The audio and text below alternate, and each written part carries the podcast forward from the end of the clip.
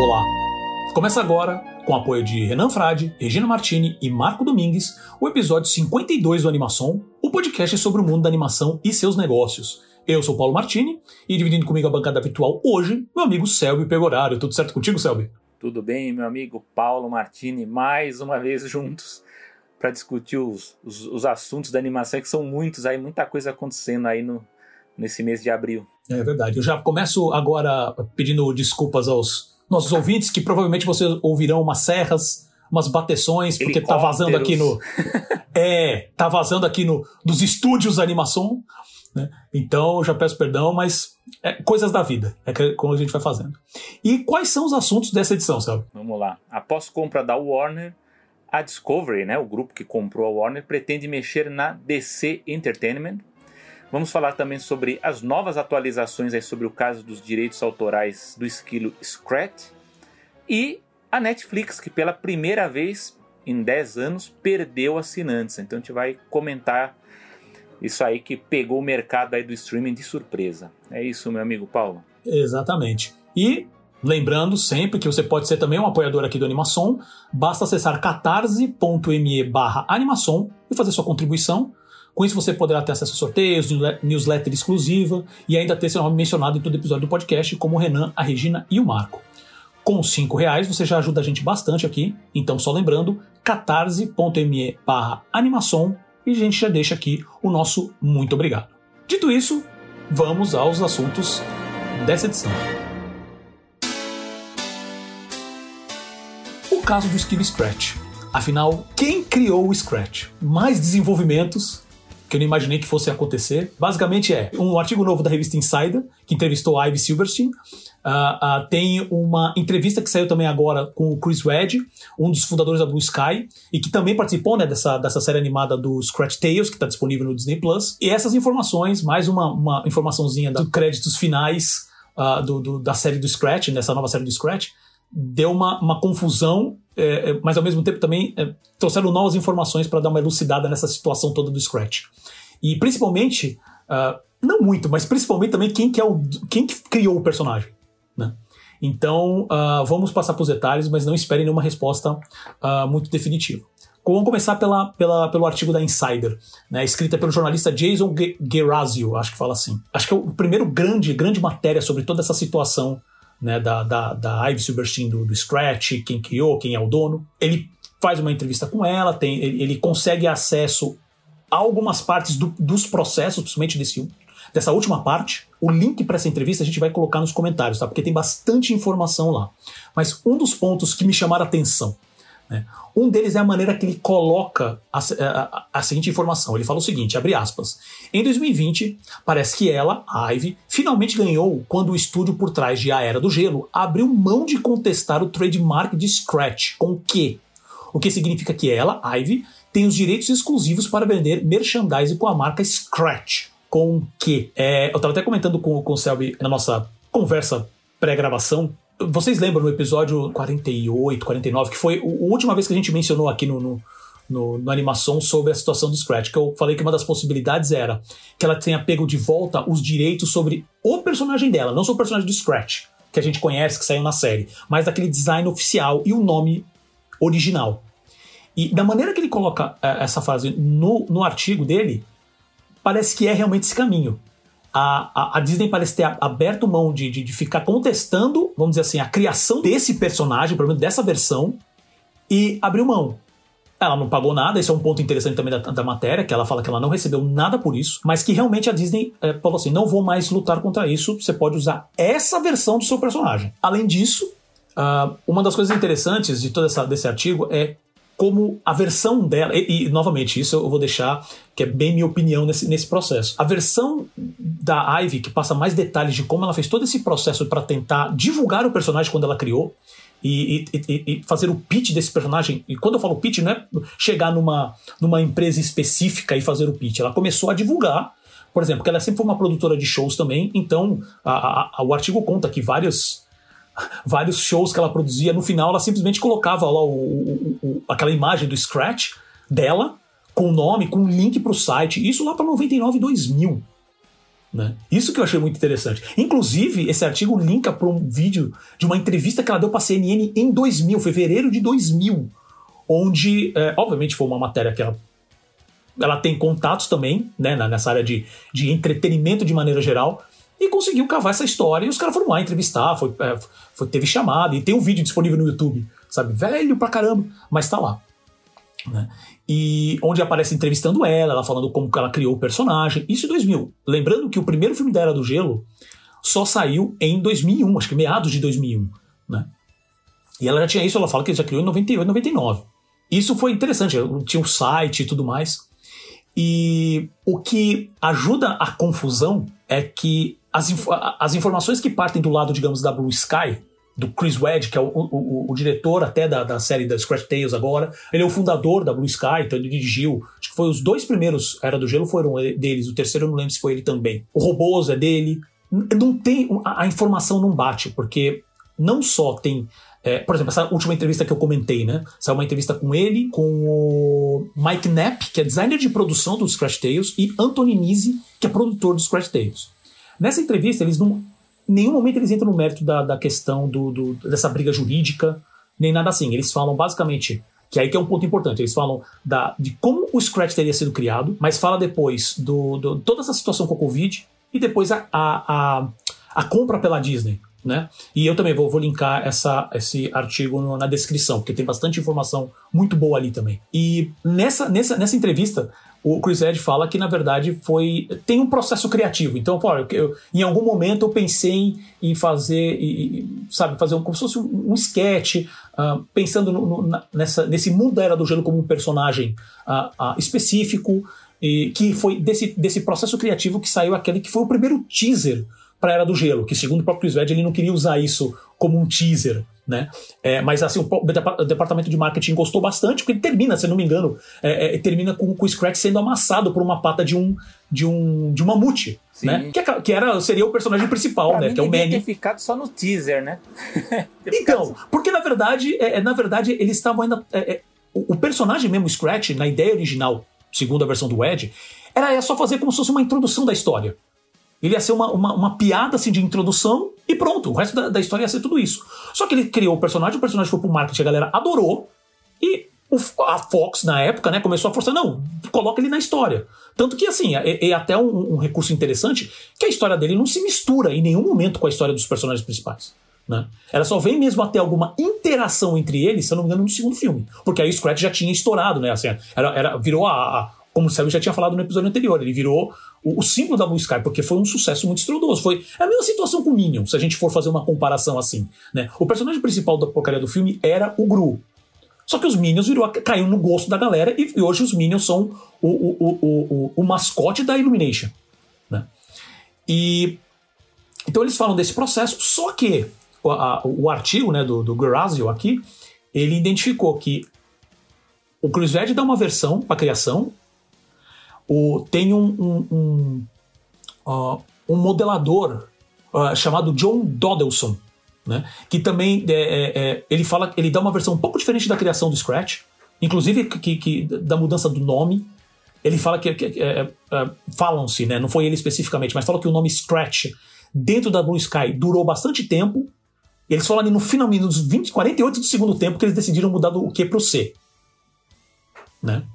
E, e anos depois, 2007, o escritor do primeiro filme da franquia, que é o Michael J. Wilson, ele, na verdade, numa entrevista, ele acredita a filha dele, que é uma menininha de 3 anos, que teve uma ideia, que ela falou de um esquilinho que corria atrás de uma noz. Que então, inclusive ela deu um nome. A culpa é da menina, então, né? A culpa é da menina. Eu acho que se a gente precisar colocar a culpa em alguém, com certeza é da menina de 3 anos. Isso aí não tem nem dúvida, ela já devia estar tá presa. Então. Os direitos são Exa dela. É, ele já devia estar tá presa, porque tá sacaneando todo mundo. Então, assim, obviamente na matéria eles tentaram chamar o Chris Edge para dar uma declaração, tentaram chamar a própria Disney para dar uma declaração, ninguém se declarou, né? Ninguém respondeu às requisições, né? Então, uh, olha a confusão que tá, né? E o, uma das coisas é, impressionantes também, que também tem um problema sério de entendimento, né? Quando saiu a série nova do Scratch, a própria Ivy não estava sabendo. E ela viu aquilo e falou assim: Quê? Peraí, o que está acontecendo? Então, eu não sei também o, o, o, o Porque assim, gente, eu tô passando as atualizações que eu li e tem algumas conclusões que eu tomei, até falei pro Selby. Mas ainda tem muita coisa para sair desse caso. Isso não vai morrer porque ela mesma na, na, no artigo ela fala que ela vai entrar com um processo atrás disso, né? Porque ela ainda ela continua batendo o pé que foi ela que criou. Já teve um julgamento que falou, né? Até, já até, comentei, né? Que não teve esse que, que o juiz identificou, o nome do juiz tá aqui é Richard Howell, que ele, ele deu uma das sentenças, né? Porque eu já tinha comentado isso, teve vários processos. Mas uma das sentenças que ele deu, que ele falou assim: olha, eu não vejo como que, é, é, baseado em todas as evidências que foram apresentadas né, e tudo mais, que esse personagem, o dela, da Ivy, gerou esse personagem que a gente conhece hoje da, da Blue Sky. Ele falou que não, que não, não faz sentido. Para ele não faz sentido. Então ele deu, que foi um dos processos que até separou mesmo, né? Que deu de 50% a 50%. Então, assim, é, tá uma confusão. A minha conclusão nisso, uh, até comentei com o Seb, e novamente, essa é a minha opinião. Pode ser um. Pode ser, tá? Pode ser, porque eu não tenho certeza. Pode ser um caso de coincidência e timing. Tá? Porque de todas as informações que saíram nesse, nesse artigo e na, na, na entrevista que o Ed deu, tal, que realmente da entrevista dele tem pouca informação. Né? Tirando essa parte que ele fala que na verdade foi uma ideia dele com o um artista que é o Peter DeSeve, que foi o cara que fez os primeiros rabiscos desse Scratch que a gente conhece hoje. E, e um detalhe, é, o próprio Chris Ed deixa claro que essa concepção do Scratch ele foi feito mais pro fim da produção do Era do Gelo, porque Era do Gelo começou provavelmente em 96, 97. Né? Só que, assim, mas isso é o desenvolvimento do, do, do, do Manny, da criancinha, né, que eles vão proteger, do Cid tal. Mas ele deixa claro que, assim, a, a concepção do Scratch, que ele estava achando uma maneira de iniciar o filme. Então ele falou assim, eu vou fazer um, como se fosse um sketch, uma piada aqui, para startar a história, né? Então isso foi mais pro final. E, e aí acaba casando pode ser, é, é, muita coincidência também, mas pode ser esse caminho. Principalmente porque é, é, o que a gente lembra, assim, a, a, a Blue Sky ela sempre foi um, um pouco fora da curva, porque enquanto to, to, todos os estúdios na, uh, na Califórnia, ou então você tem até os estúdios tipo cinema, né, os, os, executivos da Fox, até Disney, também tem escritórios em Nova York, a Blue Sky sempre teve em Connecticut, que é no meio dos Estados Unidos. Né? Então, é, é, é, foi uma das coisas que o pessoal sempre. Uh, já, já tinha lido histórias, né? Falando assim que parece que era o, era o isolado. Né? Porque não tinha aquele, aquele dia a dia. A Disney conversava com os caras da Pixar o tempo inteiro. Com a Dreamworks o tempo inteiro. Os profissionais moram tudo ali, na, vamos dizer assim, numa mesma região. Por mais que a Dreamworks também sempre foi ali em São Francisco, é um pouco mais afastada da, da, de Los Angeles. Mas ainda assim, uma, tipo, é, é, como é que fala? É, é São Paulo, Rio de Janeiro. Um avião, em menos de uma hora você tá lá. Você pega o carro, sei lá, umas 4, 5 horas você já tá também. Então, e, e, como são dois polos muito fortes também nos Estados Unidos ali na área criativa, você tem Vale do Silício e tudo mais. Então, esse, esse trânsito é super comum, encontro no meio de, de aeroportos e tudo mais. Com a Blue Sky era um pouco diferente. Então, pode ser essa possibilidade também, porque em todo esse processo, em nenhum momento fala assim, não, não existe qualquer menção do tipo, Olha, existe uma possibilidade que uma pessoa com quem ela falou chegou, ou então trabalha, ou então conhece alguém que trabalhava na Blue Sky e. Parece que ela não fez pitch nenhum para Blue Sky. Isso realmente parece pela matéria. Mas também não é 100% certeza. Né? É, pelo menos não oficialmente. Né? Então existe essa possibilidade. Resumindo, tem muita informação. Leiam lá, a gente vai, vai deixar o link para vocês Resumindo, lerem. É, eu vou pegar. Solução, é, né? É, resumindo é. Não, não, não. Meu ponto é o seguinte: essa história não acabou ainda. Porque ela deixou claro que ela vai processar para não só uma questão de, de, de uh, financeira, mas também é, é, para falar assim, não, o personagem é meu. Porque é, até esse momento, e a própria matéria diz, diz isso, porque assim, é, esse negócio dela, dela, dela da maneira que foi todo esse processo, o, o, o, o, jornalista falou com algumas pessoas que. Como é que é? Aqueles, aquelas, aquelas fontes né, de informação. E uma dessas fontes, alguma dessas fontes fala assim: eu não vejo como agora ela vai poder entrar com o processo e, e, e, ter ganho de causa. Do tipo, tirar o Scratch, esse Scratch que a Disney, essa versão da Disney final, tirar deles. E aí eu quero ver como isso vai andar, não só para ver se ela realmente vai processar, mas não só para também ver se a Disney vai realmente fazer uma segunda temporada de Scratch Tales. Vamos lá, eu não li assim, o, o artigo novo aí da, da Insider, que é longo, porque eu estou numa fase meio corrida aqui para focar em poucas coisas. Mas, primeiro pergunta assim, o Scratch ele, ele, ele vale tanto assim como como personagem, se comparado aí, você fez até um bom exemplo do, dos Minions, por exemplo, em relação a Illumination, eu não vejo o Scratch com essa mesma com essa mesma força, né? Inclusive porque ele não foi criado para ser um ele não era nem coadjuvante na Era do Gelo, né? Ele realmente ele foi, pelo que você lembrou muito bem, ele foi criado justamente no final da produção, foi realmente um elemento ali de, de, de última hora inserido até para fazer, um, fazer uma piada de prólogo ali. Foi usada nos, nos trailers, né? Aí sim, ele foi usado bastante na divulgação, mas eu não vejo, eu não, eu não sei ainda do, do, ponto de vista do potencial como é que, porque nem a, nem a Blue Sky não, não, não explorou como poderia ter explorado, né? Agora, eu lembro da, da, da Ivy Silverstein, né? Tá, comentei com o Paulo aqui até na nossa reunião pré-gravação, eu lembro de, de tê-la visto na CNN, né, isso antes até do lançamento da. Eu, eu, lembro que eu vi, inclusive, uma, eu lembro bem da reportagem, inclusive, sobre a primeiro, primeira acusação de, de, de, suposto plágio, lá que ela ia entrar com o processo, enfim, é uma, uma personagem aí, uma, uma, uma artista que ela aparece muito, né? Ela está sempre aí nos festivais, ela aparece nas reportagens. Agora, o que me espanta do ponto de vista jurídico é que isso não tenha tido uma uma resolução final é, há, há, muitos anos, né? Já deveria ter já no, naquele primeiro processo que entrou. Geralmente, quando há um processo desse tipo de que alguém tem um livro e acusa um estúdio de, de plágio, ou de se aproveitar de alguns elementos, isso vai para a justiça. Isso leva um certo tempo, mas o, a justiça dá solução, dá ganho de caso de, de caso para alguém. Mas eu tô achando estranho que justamente nesse caso dela tenha se arrastado e vá por vários processos e vá por várias acusações. Então isso para mim é o que me espanta nessa história toda, né? Eu creio que deve, deva ter acontecido mesmo uma, uma grande coincidência por conta disso, porque eu acho que o Scratch ele não foi bolado inicialmente ali para ser um personagem principal mesmo ali, foi meio que que de, de, realmente um personagem mais promocional que acabou sendo inserido no filme ali na, no segundo, no, nos 45 do segundo tempo, né?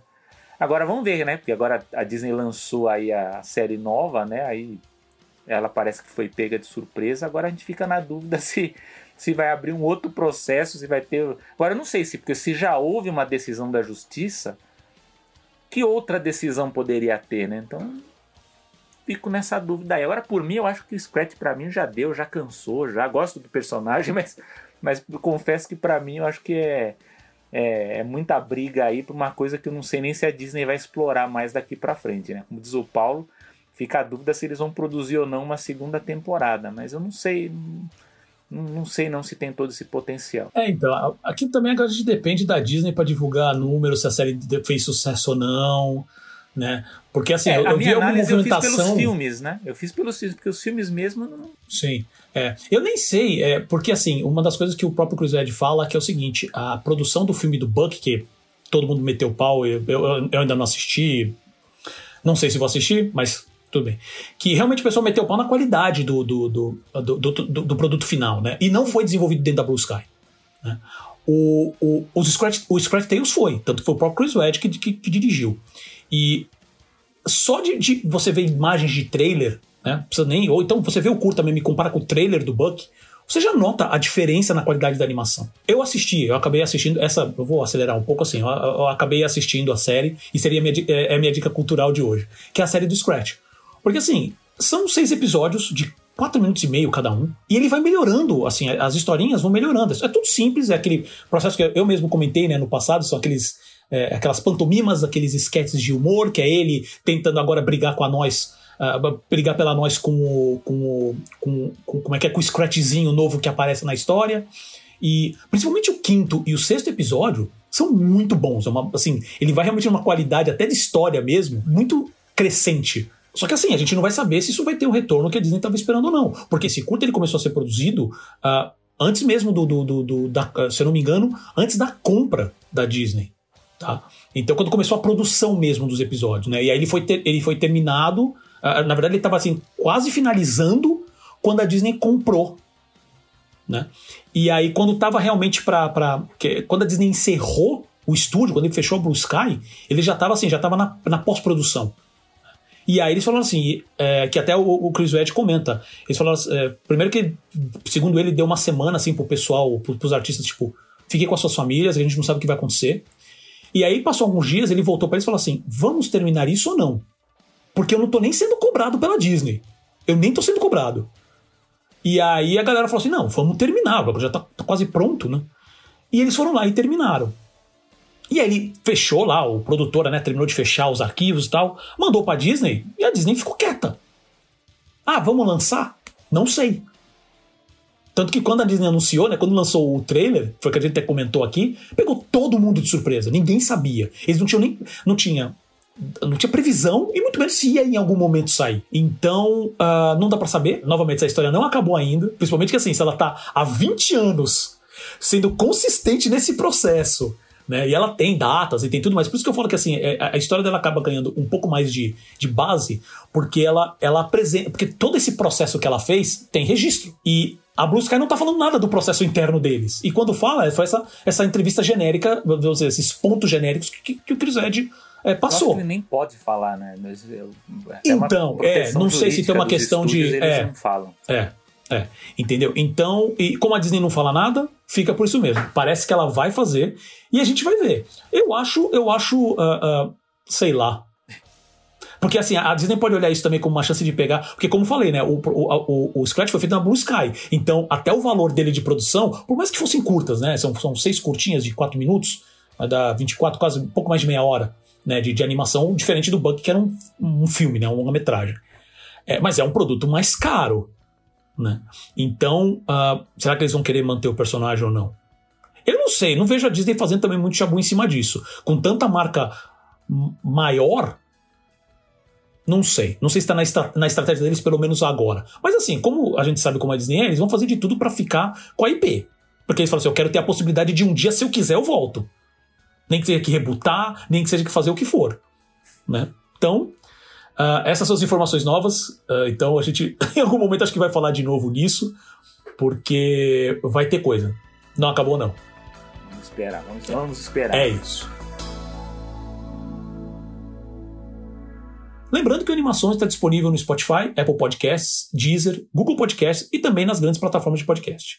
E, lembrando, no YouTube, vídeos novos toda quarta-feira. Basta procurar por Animação. Se você gostou desse episódio, compartilhe com sua rede de contatos, escreva um review e dê sua nota nas plataformas de podcast. Lembrando que o Spotify também colocou né, sistema de notas agora, então você pode colocar lá cinco estrelinhas pra gente, a gente agradece, que vai ajudar bastante a animação a chegar a mais pessoas. E sempre você pode ouvir pelo nosso site animaçãopod.com.br.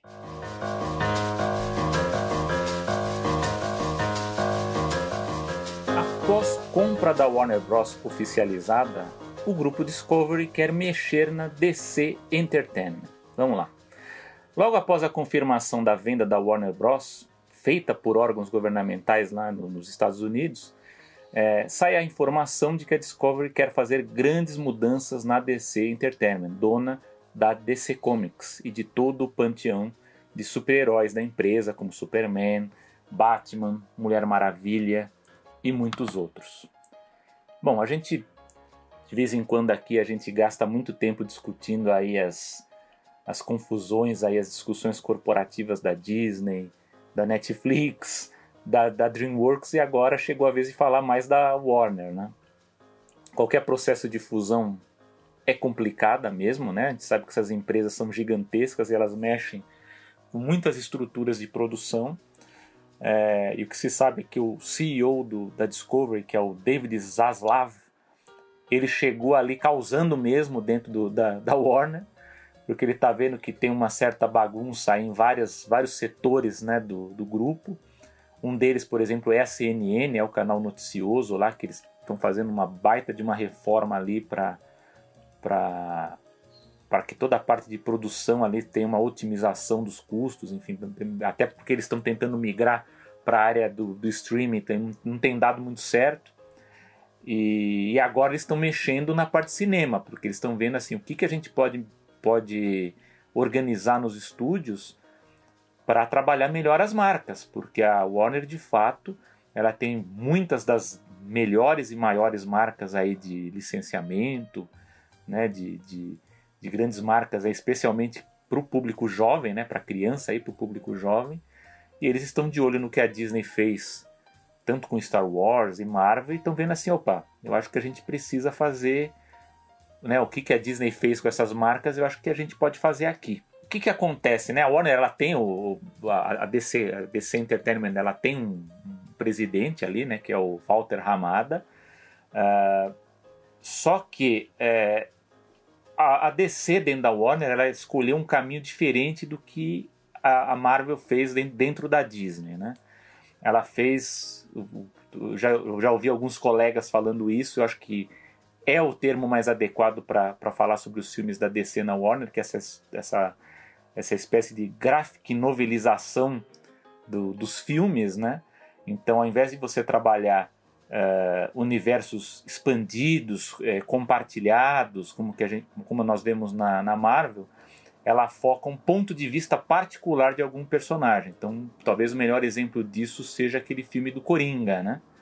Uh, então, é, a partir de um filme desses, que eles conseguem emplacar, você deriva produções dele. Então, você pode derivar, talvez, em séries, ou em games, ou em outro filme do Coringa. E a ideia né, né, né, dessa estratégia, o que, que é? O David Zaslav está querendo achar uma espécie de Kevin Feige, né, que é o principal executivo da Marvel na Disney, que consiga reorganizar a DC Comics, a DC Entertainment no caso, né, é, para organizar essa estrutura de novos filmes, mas obedecendo essa, essa, essa visão diferente em cima dos personagens. Então, seria uma estratégia de ver talvez filmes diferentes do Batman ou do Superman, por exemplo, ao, sendo produzidos ao mesmo tempo com atores diferentes e com focos diferentes. Então, na visão, por exemplo, do, do, dos executivos novos lá do, da Discovery, eles veem que, por exemplo, o Superman, que é um nome muito forte, ele não é aproveitado. Né? Então, o que, que a gente pode fazer para produzir o Superman? Porque, tudo bem, a Marvel ela fez um, um esquema agora lá com, com o Homem-Aranha, inclusive, de pôr os três atores lá, pôr as, as três versões do Homem-Aranha no filme. Mas ok, mas isso é pontual, né? Isso é uma coisa que a gente vê num filme. Mas a Marvel é toda estruturada é, de uma forma compartilhada.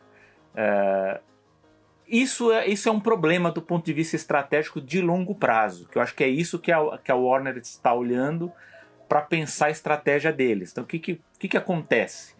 A Marvel ela tá, tá copiando uma coisa de certo modo, já foi testado no mundo dos quadrinhos, né? lá dos anos 80, 90, para quem é mais velhinho lembra.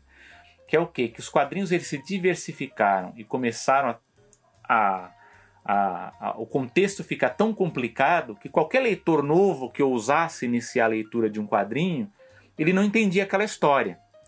Porque ele teria que ler outras revistas ou teria que, ou teria que pegar algum entendido que explicasse para ele. É, ou então, como já teve no caso do Brasil, a gente já teve revistas especializadas, como foi o caso da Herói. Então você comprava uma revista como a Herói que tinha textos explicando para você ó, o que, que aconteceu na revista, o que, que, que, que isso tem a ver com o fato acontecido né, com outro herói na revista X tal. Então fica uma coisa, eu, eu, vejo por mim mesmo, que eu não sou um grande fã, por exemplo, dos, dos filmes da Marvel nem dos quadrinhos super-heróis. Li, li alguma coisa, mas assim, eu não consigo, tem filmes da Marvel que eu não consigo acompanhar como eu deveria, que eu acho que eu, que eu aproveitaria mais, justamente por conta dessa complexidade. Não é à toa, acho que eu já disse até aqui no Animação, que eu gosto muito dos filmes menores da Marvel, né? Então, Homem-Formiga, o Guardiões da Galáxia, o primeiro Doutor Estranho também, também eu gosto, né? Mas o que, que acontece, por exemplo, no caso do Doutor Estranho?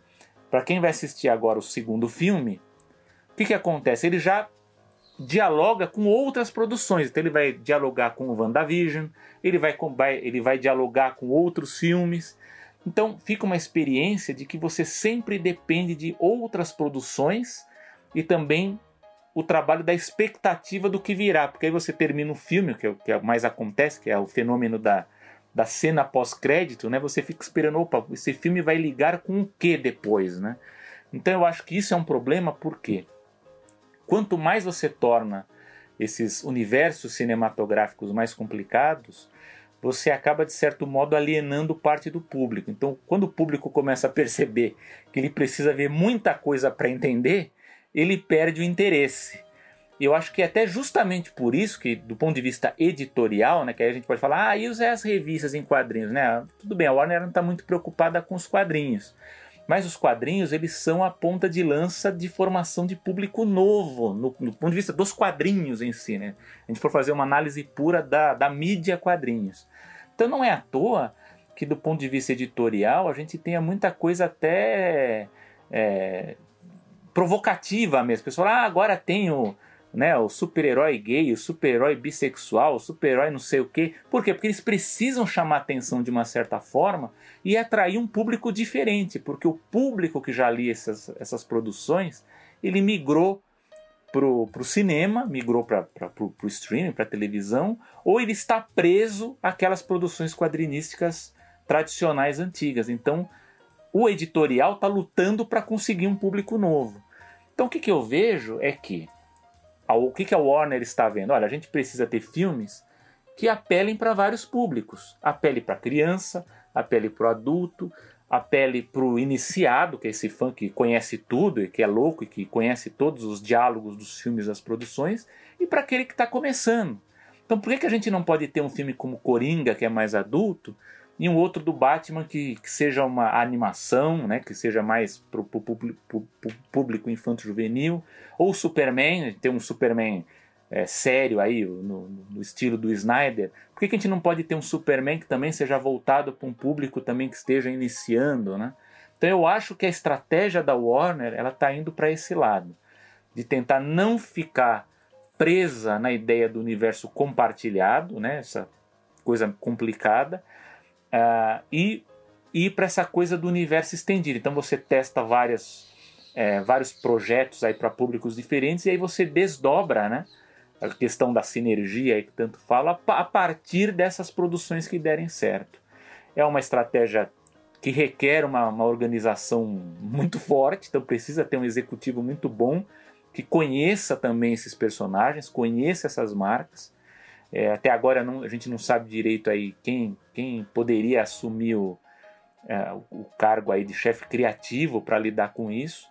Mas eu acho que o, o, que eu penso é que o David Zaslav aí, que é o CEO da, do grupo Discovery, né, que está fazendo toda essa, essa reorganização, é, é, tentar realmente ver isso de tentar mexer com todos os públicos, não ficar preso a uma coisa só, até para que possa é, ampliar o público, né? ampliar também as possibilidades de sucesso dessas produções, porque até então a, as produções da DC, embora a gente tenha pontualmente filmes e séries muito boas, a gente vê que é uma coisa realmente muito perdida. Para quem acessa, por exemplo, a HBO Max, você tem muitas coisas da, da, da, da DC, né? Da, da DC Entertainment. Você tem os filmes, você tem as séries, você tem os desenhos, mas é uma coisa meio bagunçada, né? Eu, até quando eu soube que a gente ia falar sobre isso, eu fui dar uma olhada, por exemplo, Batman. Tem tanta coisa do Batman ali bagunçada, né, confusa, que você não sabe nem por onde começar naquele Batman. Então eu acho que agora é, é mesmo essa coisa de pegar um executivo que vamos organizar a casa, pegar tudo que a gente tem aí, botar cada coisa na, na sua cesta aí, né, no seu rótulo, e daqui em diante tentar organizar as produções de forma uh, a atrair públicos específicos de uma forma mais inteligente. Então, para não ficar o que está se tornando a Marvel, que daqui a pouco uh, já está acontecendo isso, né? Você vai começar a assistir filmes como antigamente era ler. Eu não lia, mas eu, eu tenho amigos que falam isso, né? Não sei se é o caso do Paulo, né? Que, por exemplo, o X-Men é uma coisa quando vou, na época para ler era uma coisa complicadíssima se você não fosse iniciado, né? Então eu acho que a Warner está pensando muito nisso, né? Como fazer o uso inteligente dessas marcas para atrair diferentes públicos e não cair nessa armadilha de ficar apenas no, no naquele fã iniciado que já conhece tudo isso e é preciso pensar também nos novos públicos que estão surgindo. Você, Paulo, que, como que você vê essa essa mudança aí na Warner de visão aí nessa estratégia aí de achar um novo nome para reorganizar o, o, campo aí de produção? É, o lance que é assim. Eu, eu, eu entendo quando uh, o Zaslav fala, né? Ah, a gente vai querer. Porque assim, também, essa é uma informação que está um pouco. A fonte mesmo, né, que a gente pegou, esse é, esse é um artigo exclusivo da Variety. Ela cita algumas fontes que elas não se alinham. Então, umas falam que sim, estão que diz que a Warner, o Zaslav, está procurando um Kevin Feige para chamar de seu. E outras falam que não, que na verdade a ideia é pegar uma pessoa que esteja muito mais focada em alinhar todo esse universo, uma pessoa mais voltada para o business, do que mais para essa parte criativa. Que na verdade agora se mistura um pouco. A gente está falando de, de IPs, então uh, tem um objetivo muito claro, que nem o Sérgio mesmo falou. Quais são os públicos? o que, que a gente vai atacar, o que IP a gente vai atacar, que público específico, que, que, que mídia específica. Tem um detalhe que eu, que eu acho uh, interessante que é o seguinte: Uh, eu, já, eu já venho, né? Como eu já falei algumas vezes, assim, eu, eu já participei de alguns eventos de, de, de, licenciamento, então eu costumo seguir um pouco o que está acontecendo nesse mundo de, de, de, licenças e marcas e tal. Nessa parte, a Warner sempre foi muito forte, continua muito forte hoje. Então, isso que, que o Seb falou de, ah, deixa eu pensar em que personagem, para um público específico. Na parte de licenciamento, a Warner nada disso, nada de balaçada. Tá? Eu sei porque eu já fui em eventos onde você fala assim: ah, ok, deixa eu ver o que vocês têm de lançamento pro Batman. Eles fazem uma apresentação e falam assim: tá bom. Qual idade? Qual público? Ah, você quer um mais novinho? Olha, tem o, o Batman assim, tem o Batman desse jeito, tem. Olha, pra, pra, pra por exemplo, de, de, de 3, né? De 3 a 5 tem esse Batman, pra de, de, de 5 a 7 tem esse Batman, pra adolescentes tem esse Batman, e pra adulto tem esses Batmans. Sabe? E pra pessoa mais velha, tem o Batman da década de 60, que eles ainda estão batendo nessa marca. Essa marca é uma marca forte de licenciamento também. Não é de graça que algum, alguns. Poucos anos, poucos anos? Dois anos atrás? Saiu uma, uma animação no estilo do Batman da década de 60. Né? Então, que é uma maneira também de um pouco de remoçar a marca, porque também a série da década de 60 do Batman era uma série infantil, né? mas assim, é até pelo estilo, que é muito é muito bobinha, vamos dizer assim, mas assim, é uma coisa que apela também para o público mais velho. Então eles têm uma, uma um, um, bom produto aí, né? E isso serve para dar uma renovada na marca, colocar, divulgar ela melhor. Então, assim, a parte de licenciamento. A série antiga é boba, mas ela é, é muito engraçada ainda, né? Quem Não, sem dúvida. Quando eu, quando eu digo boba, é que se você pega hoje do, dos fãs de hoje, que ficou assim, ah, nossa, o Batman de verdade é o Batman do Nolan né? Ou então essa versão dark do, do, do, do, do Matt Reeves, né? Matt Reeves, o nome do, do, diretor do novo Batman, né? E eu não tô falando que é uma questão de ser bom ou ruim. É só uma questão de é, tanto tempo de personagem ainda mais o Batman, ele conseguiu, ele permite muitas visões. É, não, só, só que não necessariamente são ruins. É só para né? apontar uma coisa que você acabou de falar. Naquela, naquela época que lançou do Tim Burton, né, que foi 89, é bom lembrar que o Brasil é um bom exemplo disso. A gente, a, gente, a nossa geração, é, ela sofreu uma grande influência de Batman mania, né? Porque a gente tinha na televisão o Batman dos anos 60, na, que o SBT exibia, e exibia no horário nobre, era à noite, era seis e meia, sete horas que passava a série. A gente teve o Batman é, do Tim Burton, né? Que foi para o cinema. E um ano depois veio a série animada. então a gente teve os três Batmans ali, um, um quase um, um, seguido do outro, né? E são Batmans diferentes, né? Para segmentos diferentes ali.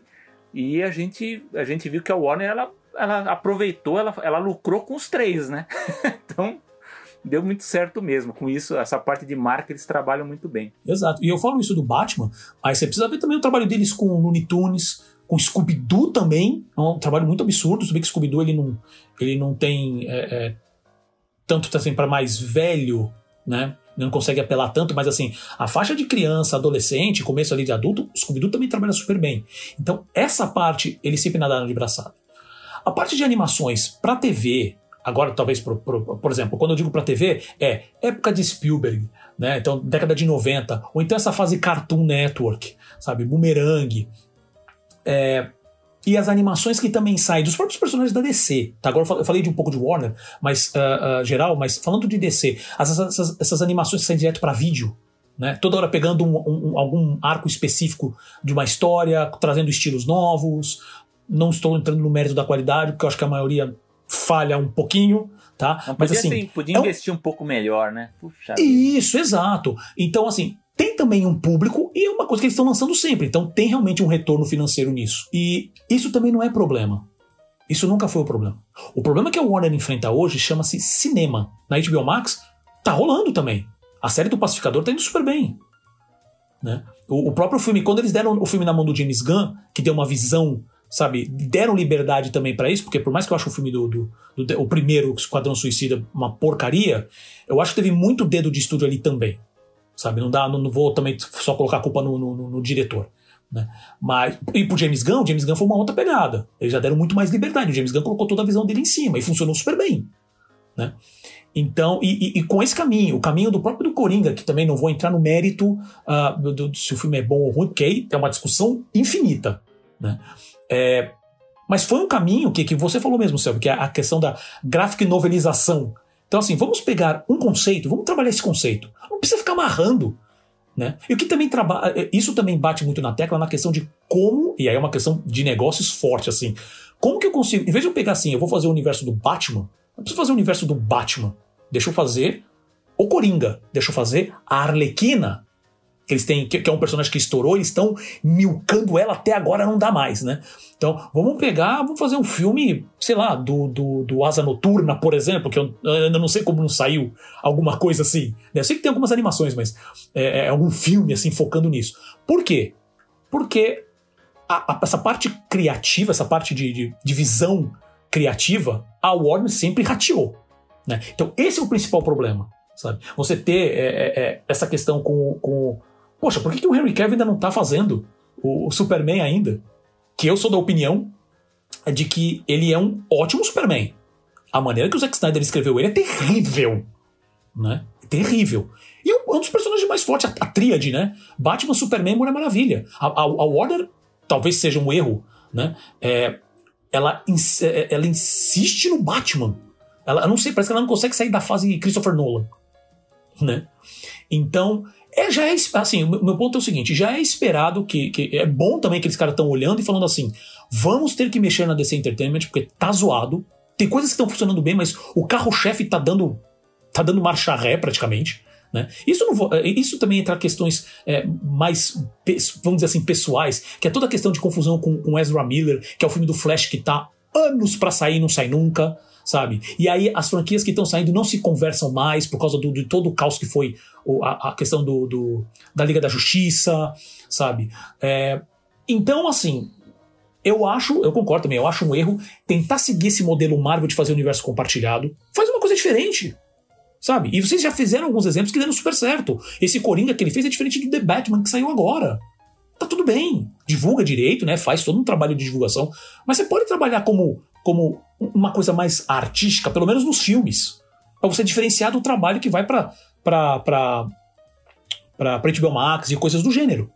Sabe? Dá para fazer isso, dá para trabalhar dessa maneira. Né? E então eu não sei se vai fazer isso, se bem que também é, é, você acaba com o que você mesmo falou. Esse negócio de você fazer o universo compartilhado, você de uma certa maneira você fideliza o ultra fã, só que você fecha para novas possibilidades, para novos, assim, fica mais difícil trazer fã novo, que é um processo que aconteceu nos quadrinhos. E a própria DC continua insistindo nos mega arcos, a DC Comics continua insistindo nos mega arcos hoje. Né? É, é, e a gente, se a gente entrar também no mérito dos problemas de quadrinhos e falando especificamente de super-heróis, aí vai embora. O Bruno mesmo comentou que o próprio que eu comentei do Asa Noturna, né? O Asa Noturna é um personagem principal da série dos Jovens Titãs, né? Que começou lá no serviço próprio de streaming da DC e agora passou pro, pro HBO Max. Mas se eu não me engano, Bruno, uh, eu não assisti a série, mas eu lembro que o pessoal começou a reclamar pra caramba porque o Batman, ele não aparece na primeira temporada, ele começa a aparecer na segunda e ele se torna um foco muito forte. E a galera falou assim, cara, mais uma série do Batman. Sabe? Então, uh, que isso também gera um problema de estratégia com referência ao licenciamento dos personagens, porque é, é, é, parece que não tem outro personagem. Essa crítica do Zaslav com referência ao Superman é verdade. Sabe? Você tem um Superman que é o personagem que também dá pra fazer. Normalmente, eh, eu acredito nisso. O Superman é um personagem. Ele não é chato, só que ele é muito mal escrito. É difícil. É, ao mesmo tempo que ele é muito simples, é muito difícil escrever ele ele é uma, fazer uma comparação besta em questão do, do, do, do, do ponto de vista que eu tenho, é como se fosse a questão do, do Homem-Aranha. É muito difícil fazer uma história ruim do Homem-Aranha, porque ele, ele tem um conceito tão forte, específico. E tem gente que consegue, tá? E tem gente que consegue. Né? O, do, o, do, o do Superman ele consegue até descer um pouco mais. Ele tem elementos muito fortes, só que a galera só, só quer ficar batendo no ponto dele ficar brigando com, com, com, com um personagem forte. Que a gente sabe que ele vai ganhar. Ele tem esse problema no, no, no, no conceito dele. Mas você tem outras coisas com referência a, a trabalho de personagem, de, de personalidade, de tipo, que, que, como ele se vê, essa situação dele ter. Uh, ser o único kryptoniano, um cara que, que, que, é um ser, que é um deus, mas está querendo se misturar com seres humanos e nunca vai conseguir. Então você tem umas coisas que, que você consegue trabalhar nele como personagem que não tem só a ver dele ficar socando o Darkseid sabe? E parece que o pessoal não entende, e não tem ninguém dentro da Warner que entende isso, porque os caras vão olhar e falar assim: nossa, mas o, o, como é que é? O demográfico de, de, de 12 a 17 não vai ter pancadaria? Por isso que eu, uma das minhas críticas Superman. com o primeiro filme do Superman. Não, primeiro, só pra terminar, o primeiro filme do Superman, o, o primeiro, né? O do, do, do, dessa fase Zack Snyder, que ele parece que são dois filmes. É até a metade ele vai para um filme que é super contemplativo, dentro do relacionamento dele com o pai dele. Não estou entrando no mérito se é bem feito ou não, mas é, é questão de conceito, sabe? E do nada ele parece que o filme troca para falar assim: tá bom, agora você vai ficar socando os olhos o resto do filme. sabe? É, então. então. assim, sabe, tá, tá muito neurótico. E, sem, e não vou entrar nem no mérito que eles não conseguem trabalhar a, a Mulher Maravilha direito, sabe? Porque o primeiro filme é até legal, o segundo é uma desgraça. E eles não conseguem trabalhar. Não sei, ai, parece que mulher não vende. Eu já ouvi não, isso, é, eu já li isso. O, o que então... eu ia então falar assim, eu acho que os caras na, na, na DC, nessa parte de cinema, eles querem fugir do básico dos personagens e aí quebram a cara. Tudo bem que a gente tenha. Nos quadrinhos você tem várias versões, o Batman é o melhor exemplo disso, né? E, e a gente tem exemplos de filmes que, que, que, com as diferentes versões que são muito boas. Mas eu acho assim, por exemplo, o Homem-Aranha, você pode inventar mil coisas nele, mas se você ficar no básico, não tem como o filme sair ruim. Você pode até achar, ah, esse é menos é menos divertido que o outro, mas é, mas é difícil você falar assim, ah, é, é, é, é péssimo o filme, é complicado. Eu acho que o Superman, eles tinham que voltar a olhar para o Superman, o classicão lá com o Christopher Reeve de 1978. Olha lá que o basicão do personagem está nesse filme. Se eles olharem para o basicão daquele filme e conseguirem atualizar, nós vamos ter Supermans bons aí sendo produzidos. Agora, eles querem ficar tentando transformar o personagem em outra coisa, aí é pancadaria e não dá em nada. Tem também uma questão que, assim, a DC também tem tantos, tantos personagens, que você pode até falar assim: quer saber? Vamos dar um tempo de Batman, vamos dar um tempo de Superman. Mulher Maravilha, a única que eu não falo vou dar o tempo de Mulher Maravilha, porque assim, a gente não teve quase nada de Mulher Maravilha até agora, né? Então, vamos, vamos dar um tempo. Tem tantos personagens bons que dá para fazer, sabe? Se você entrar no mérito até, tipo, a, a, aquela Liga da Justiça Europa, Liga da Justiça Costa Leste-Oeste, a, Liga da Justiça Dark, e eu tô falando só é, é, Liga da Justiça. Você tem tantos outros personagens a, a, ali dentro. Ó, o Bruno tá lembrando aqui de coisas muito boas, como por exemplo o, o, bom, o sucesso do Peacemaker, mas também a série do Doom Patrol, que começou tudo muito jogado, tá tudo muito jogado. O Shazam e você, foi da é Warner é, também, né? O Shazam é da Warner. Também. Sabe? Embora que também tá passando. reclamou, mas o filme é muito bom. Eu acho, eu, eu, eu gosto. Não, cara, o filme, o filme é muito divertido. Ah, é um filme perfeito. Não é, mas é um filme muito divertido. E eu não vou mentir, só fazer um comentário aqui pessoal, que eu dei gritinho fino quando. Ah, não, ah, não posso, é spoiler. É spoiler, não posso, quem não viu. Quem, quem é fã é, quem conhece um pouquinho da, da, da, história do Capitão Marvel, desculpa, Shazam, né, agora, é, é, vê o filme, eu não esperava que aquilo mais pro final fosse acontecer, e eu fiquei super feliz porque, porque é, traz um pouco da minha infância. E, e, é um negócio que faz todo sentido, porque tá amarrado com a história do personagem, tá amarrado com, pelo menos com a história do filme. Faz sentido a, a, aquele tipo de coisa acontecer. Mas assim, resumindo, na parte do cinema, ela ainda tá perdida. Ela não sabe se ela vai para pra, as graphic novels ou se mantém o universo compartilhado do jeito que tá, essa zona do jeito que tá, ou se mantém os dois, né? Então, o, o que eles estão querendo é, tentar fazer, porque é uma percepção de marca, eles estão querendo ter uma percepção de marca específica da DC, né, dessa, dessa, dessa vertical. Tanto que o próprio Zaslav menciona que fala assim: a gente está pensando em ter uma vertical exclusiva DC. Como a gente falou, você tem Disney, você tem Pixar, você tem. É, na Disney, né, você tem Disney Animation, Pixar, Marvel e Star Wars. Então tá tudo dentro daquele banner e tá muito claro o que, que tem ali, o que, que vai sair dali. Independ... Você tem a questão do universo compartilhado, claro. Né? Mas é muito claro que tá ali. Os, os, lançamentos agora são feitos com frequência, sabe? Então, toda hora tá vindo título novo no Disney Plus. No cinema, você tem três, quatro filmes por ano agora. Né? O universo compartilhado ajuda nessa, nessa matemática. Mas a, a, a, DC pode começar a se posicionar. É um trabalho longo, e tem que acreditar e investir. Para falar assim, olha, cinema vai ser de tal jeito, talvez, né?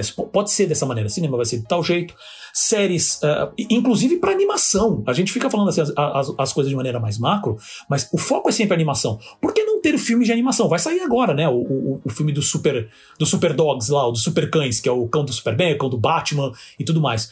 Mas parece que as coisas não se conversam tanto, sabe? Parece que Parece que é, é sempre aquela sensação do: olha, tive uma ideia de fazer tal coisa, a Warner.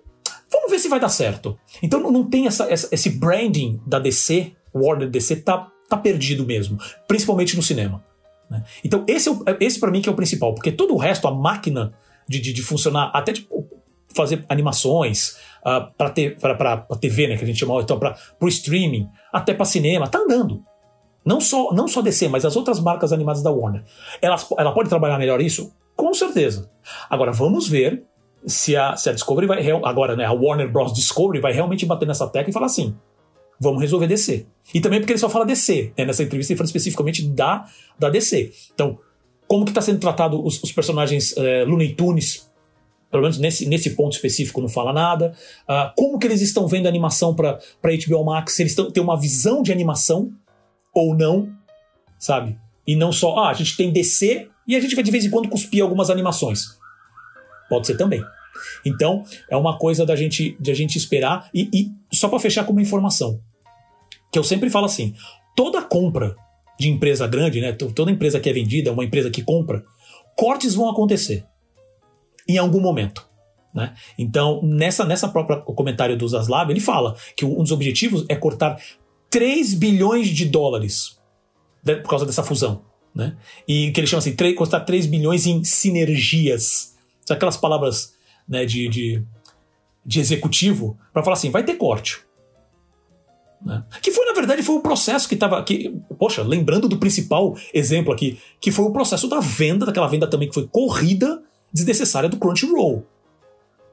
Porque isso foi antes dessa venda da, da, da desse interesse de compra da Discovery. Né? Então, por quê? Porque eles estavam, eles tinham, a AT&T tinha comprado e estava tava perdendo valor de mercado porque os acionistas estavam cobrando e as dívidas não estavam sendo sanadas no tempo que eles gostariam, né? Então, tem esse objetivo também, eles vão cortar muita coisa. Vai impactar o grupo como um todo, tá? Isso, isso não é só DC. Mas são 3 bilhões de dólares em cortes, gente. É coisa pra caramba. Então, pode até outras coisas que não tem nada a ver com a DC cair nessa brincadeira. Inclusive, algumas ações com referência a desenhos do Looney Tunes. Não sei, eu tô chutando de coisas que podem impactar, principalmente essa parte de animação que a gente gosta tanto, que a Warner sempre teve uma relação, isso histórica, tá? Amor e ódio com a animação. Né? O Selby, Selby sabe bem disso. Né? É, principalmente na época lá do, do Termite Terrace, né? Da época do Chuck Jones. Aquela época, tipo assim, a, os irmãos Warner mesmo estavam cagando pra aquela parte. Né? Então, então sempre teve um pouco isso. É quando apareceu Spielberg lá na década de 90, teve aquele boom, mas aí morreu. Então é muito sobe e desce, então não dá para esperar. Vai ter novidade, assim, vai, uh, os caras estão começando a falar sobre isso, então nos próximos meses provavelmente vão ter anúncios. Então vamos, vamos esperar. E agora queremos saber a sua opinião, ouvinte. Deixe seu comentário nas nossas redes sociais para achar a gente já sabe, né? Procurar por Animação POD no Instagram, no Facebook, no LinkedIn e também no Twitter, onde postamos diariamente sobre uh, o mundo da animação e seus negócios. E além disso, sigam os nossos Twitters pessoais, o meu, arroba Paulo Martini, e do Selby, arroba Selby Pegoraro.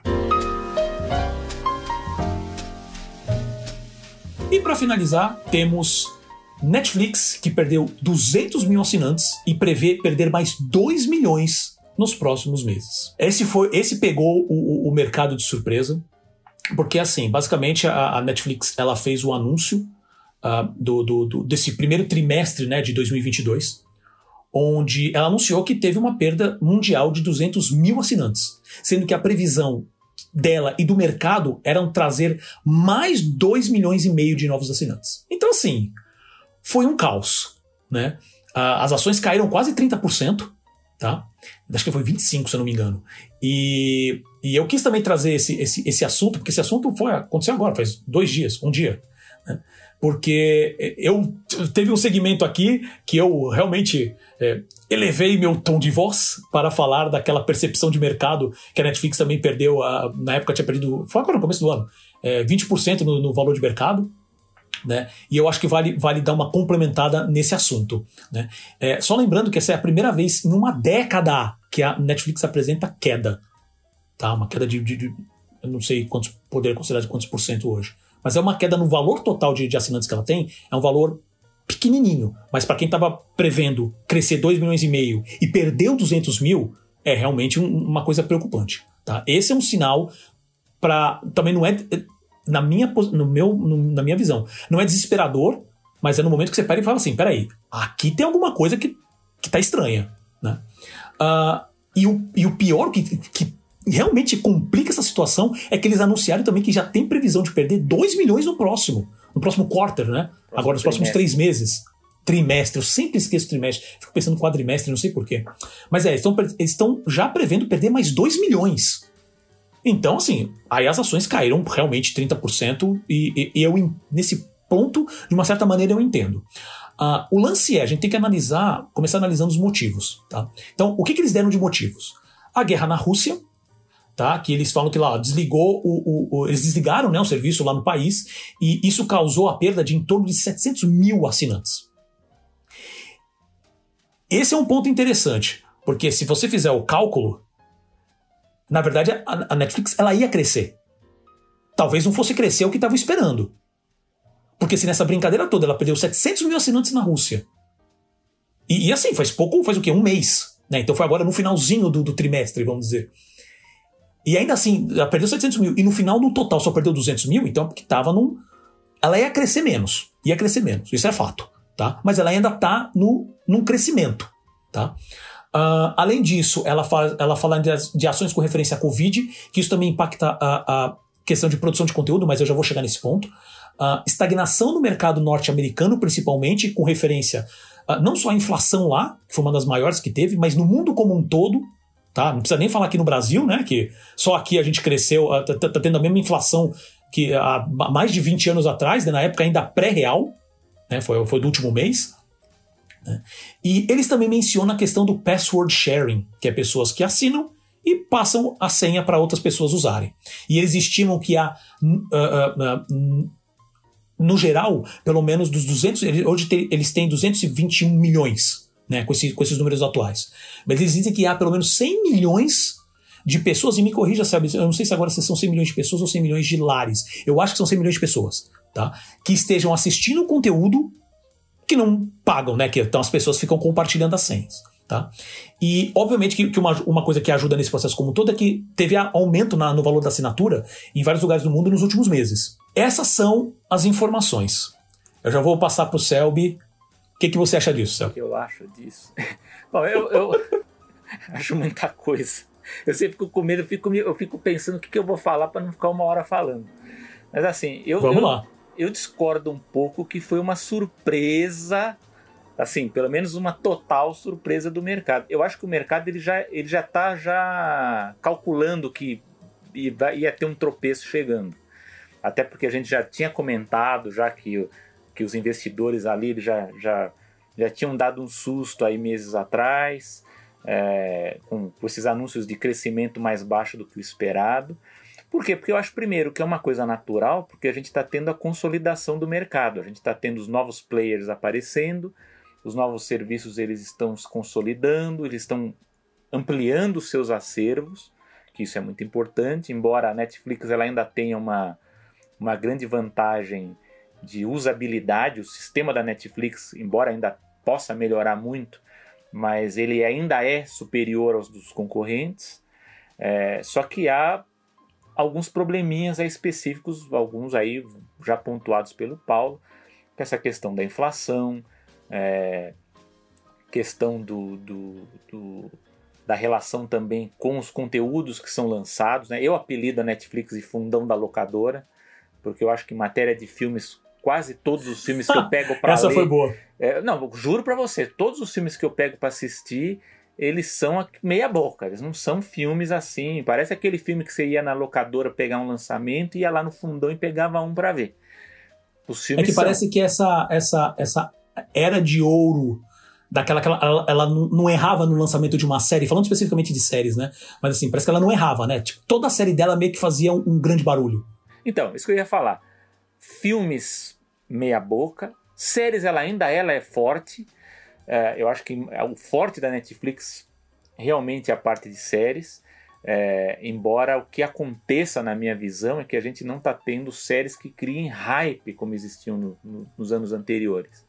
Que é aquela série que criou hype, série que se torna um tentpole, né, como eles chamam, para atrair novos assinantes. Então é aquela série que é, se torna tão popular que ela acaba criando uma propaganda boca a boca e as pessoas convencem os amigos, os parentes ali, e as pessoas vão lá, elas querem assistir, então elas vão lá e assinam. Então o que acontece é que essas séries novas elas não estão conseguindo esse efeito. Há também problemas de gestão criativa, que a gente até já chegou a discutir aqui, que é aquela coisa de eles apostam numa série, às vezes a série ela tem muito potencial, mas eles desistem muito rápido, porque eles vão analisar lá quanto tempo as pessoas passaram assistindo, ah, não é bom, cancela a série, então eles não nem dão chance dessa série ser concluída, nem que, que seja no, no primeiro, numa segunda temporada, mas simplesmente abandonam. É, Tá, o isso é um Boy que o diga, né? É. E hoje o que a, o que a Netflix ela tá mais forte, por incrível que pareça, é no modelo de documentários sensacionalistas. São esses documentários de escândalos, de, de personalidades que chamaram atenção por algum determinado, é, né, ou algum foram presas por alguma razão, né, ou, ou, ou então é alguma, alguma coisa que, que causou sensação. Né? Então esse tipo de documentário está fazendo muito sucesso. Inclusive ele está sendo copiado pela concorrência, né? A gente vê a Globoplay, a HBO, todas as outras elas estão correndo atrás também com esse tipo de conteúdo, mas a Netflix ela é bem forte nisso, com documentários. É, mas essa parte realmente de filmes e séries, ela tem tropeçado feio, ela não tem entregue na qualidade esperada. É um problema diferente do que a gente vê das concorrentes. Aí vou citar uma comparação, por exemplo, com o Disney Plus que ela tem um acervo majoritariamente antigo, ela tem poucos lançamentos novos, só que esse pouco lançamento novo, por exemplo, agora tem o Cavaleiro da Lua, né? Eles são lançamentos que, bem ou mal, eles criam um hypezinho, eles criam um hype que as novas séries da, Net, da Netflix elas estão tendo mais dificuldade para alcançar. Então eu acho que cabe aí uma questão, um problema de acervo, é, de estratégia de produção. Eu, eu, não sei, a impressão que eu tenho é que, que a Netflix deu uma pisada de freio aí com, a, com, aquela, com aquele plano de, de acelerar as produções, é, as grandes produções originais, estão acelerando as coproduções, né, as compras de, de produções para lançar antes, para ver se, se algumas dessas coisas aí criam esse hype para atrair. É, e essa questão também da, do, do, contexto do mundo, né, que é a guerra da, da, da Rússia, né, lógico que vai perder assinantes por conta disso, mas eu acho que nem foi isso que o mercado se assustou, que de novo, eu acho que o mercado, os investidores, eles já contabilizaram isso. Eu acho que o problema foi quando você analisa os dados, que essa questão do compartilhamento de senha nos Estados Unidos. Então você teve uma queda de, de, assinantes ou de renovação, que aí não está muito bem detalhado isso, em todos os mercados, com exceção da Ásia. A Ásia é a, único, a única região que houve crescimento.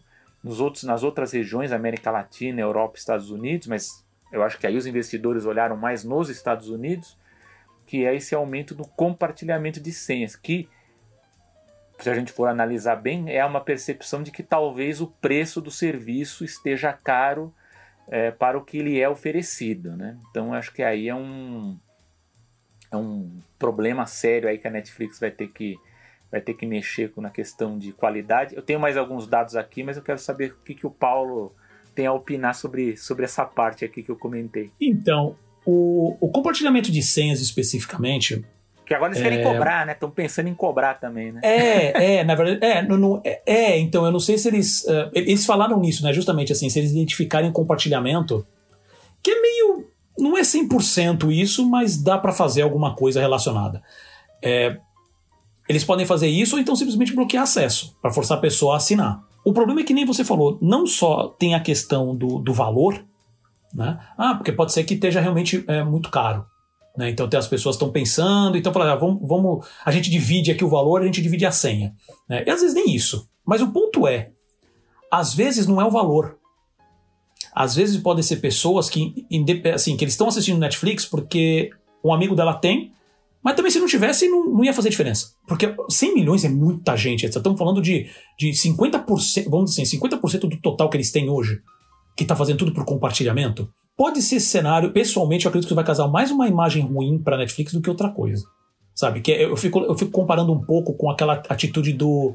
do como, é que fa, faz, é, como é que fala? Eu, eu não lembro o termo, mas é aquele DMCA que tinha nos arquivos de áudio sabe? Que você vendia, na época que o pessoal vendia o áudio, né? Que as empresas vendiam o áudio, só que eles colocavam travas que você não poderia pegar aquele arquivo e passar para alguém que a pessoa não conseguia ouvir. Ah, sim. Né? E aí você ferrava o sistema, ninguém fala assim, cara, eu comprei a música, eu faço o que eu quiser com ela. Você começa a entrar nesse processo e.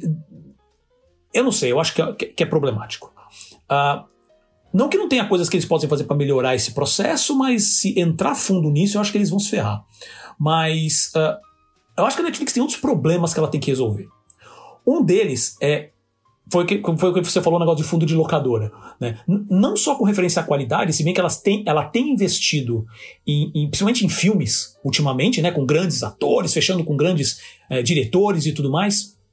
Né, tem a, a, como é que é, o Warning of the Dead do Zack Snyder, e agora saiu o, o Projeto Adam, né, com, com o Ryan Reynolds, que foi, tipo assim, é um dos maiores sucessos da Netflix. Né? Só que é que nem você falou assim, algumas coisas não estão fazendo as pessoas continuarem ali, né? pensando duas vezes, até pela concorrência. A concorrência era óbvio que ia chegar nesse ponto. Né? Mas a Netflix tem, ela pode resolver muito, assim, que acho que pode trazer mais resultado. Não só vamos, vamos voltar a conversar melhor sobre qualidade no, no material que eu estou produzindo, e não só isso, mas divulgar melhor. Ela tem um problema sério de divulgação, não é de hoje. Tá? Tem muita coisa que ela faz, até que é original dela, que a gente nem sabe que estreou sabe? Isso geral, assim, ela, ela fez um puta barulho na época quando ela falou assim, vou trazer animadores porque eu quero criar uma nova divisão de animação. E não falou mais nada. Saiu lá, né, o, o Over the Moon, saiu aquela animação que são os curtas dos, dos ratinhos, né, do, do, do, em stop motion, que saiu agora no começo do ano parece que eles não fazem o, o hype para algumas coisas. E precisa fazer, precisa melhorar geral a, a divulgação do, do, conteúdo deles, né, como um todo. E outra coisa que eu também achei interessante que eu li que é o seguinte: a Netflix ela tá num ponto muito, muito complicado, porque assim, o streaming tá evoluindo. E que sentido? Disney, uh, HBO, HBO Max uh, e outros estão começando a fazer o quê? Não só exibir filmes e séries, exibir uh, esportes, exibir parte de notícias que a gente. Uh, uh, o Sebastião até abriu comentando, é, falou do, do no, no, no, outro segmento, falando da CNN. E a CNN também é um caso que, se for entrar no mérito aqui, é, é, é maluco e hilário ao mesmo tempo. Porque eles investiram quase 250 milhões de dólares para atrair gente para o serviço deles, para o CNN Plus. Em uma semana eles conseguiram 19 mil assinantes. Foi assim, tá o caos lá dentro, tá um caos. E assim, parece que ele já vai ser incorporado a HBO Max e em silêncio, né? Porque realmente foi assim, essa, essa história ainda vai voltar, muito, muito em breve ela vai voltar como tipo um dos piores casos de, de, de, de um projeto, assim, de lançamento de projeto. Né? E, e a Netflix ela tá travada nesse, nesse modelo dela já faz um tempo. Tudo bem, ela tá agora tá, ela, ela, ela tem tentado fazer algumas coisas diferentes, como a questão do, do das séries é, interativas, e tanto que ela vai lançar até uma série de animação interativa agora nos próximos próximas semanas ou próximos meses. Eu não lembro o nome da série. Que ela começou lá com, o Black Mirror, né? Que é o Bandersnatch. Ela chegou a fazer uma outra ação, eu não lembro agora o nome, mas ela vai fazer alguma de animação. Então tô, tô bem curioso para ver como que eles vão fazer. Pelo menos a animação nos, nos trailers parece bem interessante. Né? Uh, mas ela não sai daquele formato que ela já está há anos. Né? E o mercado agora, agora tá, não só está com trocentos concorrentes, mas parece que os concorrentes estão tentando novos formatos, né, para ver como é que o, que que o público está se adaptando a eles. E um desses formatos novos que agora a Netflix, dois dias depois, ela falou. Dois dias depois não, porque ela falou agora, foi dois dias esse negócio desse, desse problema. No dia seguinte, então foi ontem ou, ou agora de manhã. Ah, não lembro, gente. Nessa correria, eu não lembro quando eu peguei a informação. Eu sei que eu lembro que, assim, agora de manhã que eu, que eu peguei o, o, o, o esse detalhe, que é o seguinte: Finalmente tem uma declaração oficial deles falando assim: vamos investir no AVOD, que é no, no advertising. Quer dizer, eles vão pensar no modelo para ter a publicidade. Então, não sei se vai ser um serviço gratuito ou se eles vão cobrar menos do que, ele tem, do, do que eles já cobram hoje para o usuário, para ele ter acesso a, a, a, Só que ele vai, ter, vai ser impactado com publicidade também, porque todas as outras estão seguindo por esse caminho. A própria Disney já falou que vai seguir por esse caminho. Né? Então, e a, e a Netflix está nesse, nesse. que eu já mencionei em episódios passados. Ela está numa situação onde. A gente já falou que ela tem um problema sério com licenciamento. Sério. Tá? Uh, o licenciamento dela ainda é muito nichado e quase não tem números disso. Tá? Mas assim, é, HBO, ela tem o universo da Warner como um todo ali para brincar. Né? Disney, não precisa falar nada. Né? A Netflix não. A Netflix é isso que ela faz. Ela, você assina, você tem acesso ao conteúdo. Esse, esse é, o, é, o, modelo de negócios dela. Ah, mas ela está agora também é, diversificando para games. A gente já tratou isso aqui no animação. Sim. Mas qual que vai ser o próximo caminho? Eu não duvidaria, colocando só, acho que talvez meu último comentário nisso é, eu não duvidaria que logo logo alguém vai chegar e vai, vai, vai levar Netflix. Por um valor altíssimo, grotesco. Né? E eu acho que a Netflix internamente está lutando contra isso. Esse é um sinal já bem amarelo indo pro vermelho que é bom eles começarem a se agilizar melhor. Sabe? Pensar talvez numa aquisição de empresas uh, menores, melhorar, correr atrás de uma questão de, de, de licenciamento, sabe? Trazer outras formas de, de, de, de trazer dinheiro, né? outros modelos de negócio para dentro deles. Porque senão eles vão ser engolidos provavelmente em algum momento. Então, Paulo, mas é, é isso que eu ia falar, que você, meses atrás, você cantou essa bola que era da, do licenciamento e de como trabalhar essas marcas, né? Dessas grandes séries que eles conseguiram hype, que eles conseguiram atrair grande público. Por que, é. que eles não conseguiram trabalhar essas marcas para se desdobrar em produtos ou para se desdobrar em spin-offs, né, em, é. em, outras séries. E o que acontece hoje é que com a, a consolidação né, dos, dos, outros serviços concorrentes, você está perdendo, a Netflix ela está perdendo justamente as grandes marcas, né, que estavam lá dentro do serviço dela e elas estão migrando para a concorrência. E agora, o que, que você faz com, com isso, né? E o bolo ele está se dividindo. A Netflix ela já teve a maior fatia desse bolo, né? E, e ela está começando a perder, né? Então até eu, eu, busquei uns dados aqui interessantes do primeiro trimestre de 2022 é, e eu pergunto a você, Paulo, aqui um, um trivia aqui do Animação. Você sabe qual é o serviço streaming que tem o maior acervo de séries? Cara, boa pergunta, não faço ideia. Mas eu tenho. Maior acervo de... Opa, então manda lá. Você, mas você qual é? desconfia? É? Qual, você acha que é a Netflix que tem qual, o maior? Qual o serviço de streaming que tem o maior acervo de séries, quantidade é, de séries? Isso, no catálogo. Disponível no catálogo. Mas, mas, mas conteúdo original ou não? não é disponível no catálogo. Geral, você entra lá, tem as séries para você assistir. Nos Estados Unidos, né? Porque aqui no caso eu tô tá. pegando os casos do, do os dados dos Estados Unidos. E lá os catálogos são maiores, né? Cara, se eu tivesse que chutar assim, eu a princípio até viria a Netflix na cabeça, mas pensando em questão de, de, de catálogo geral, posso estar errado, mas eu diria o HBO Max. É, mas não, eu vou, eu vou dizer para você. Errei, errei. Errou. Eu sei, que, eu sei que é chato dizer dados aqui, mas acho que para discussão não, é interessante para a gente falar. Então, são dados aqui da, da Parrot Analytics. Então, ela uh, usa os dados do, dos catálogos né, do, do, do, do streaming, das plataformas no primeiro trimestre de 2022. A plataforma que tem o maior catálogo de séries hoje é o Hulu. Tem 19,8% de, de séries disponíveis. Em segundo lugar vem a Netflix com 18,7%. E em. Fala, Paulo, você quer com, com, comentar alguma coisa? Não, é, é que eu entendi. Pelo, da maneira que você está passando dados, não é quantidade de séries, é quanto que, a, que as séries representam no catálogo como um todo. Isso, exatamente. Tá, então tá, porque aí isso pode mudar, porque assim, o catálogo dele pode ser pequeno e só que 50% do catálogo é série. É. Né? Então é só para deixar claro esses números, sim. mas sim, sim, entendi, entendi. Então, aí a Netflix está em segundo, 18.7. Aí que vem o, a, a questão da HBO aí, que foi o nosso assunto anterior. A HBO Max sozinha, ela tem 11.6.